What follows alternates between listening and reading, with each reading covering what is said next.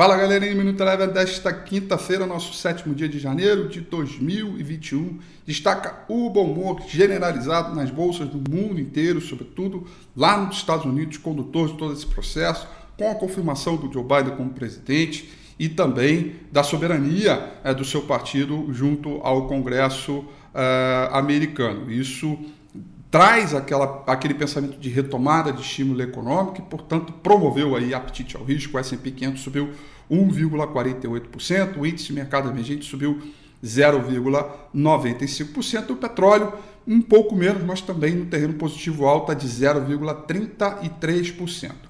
Por aqui, Dólar para cima, as curvas de juros continuaram abrindo, puxando forte, todos os DIs, investimento curto, longo, tudo com alta de mais 1,5%, 2%. O dólar foi na mesma direção e subiu bem, subiu 1,84%.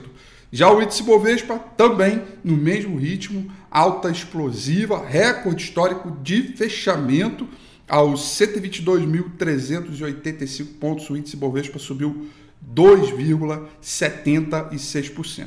Destaque negativo para as ações do índice Bovespa ficaram para as ações de CVC, que caíram 3,65%. Destaque positivo ficaram para as ações de Suzano, que subiram 8,64%.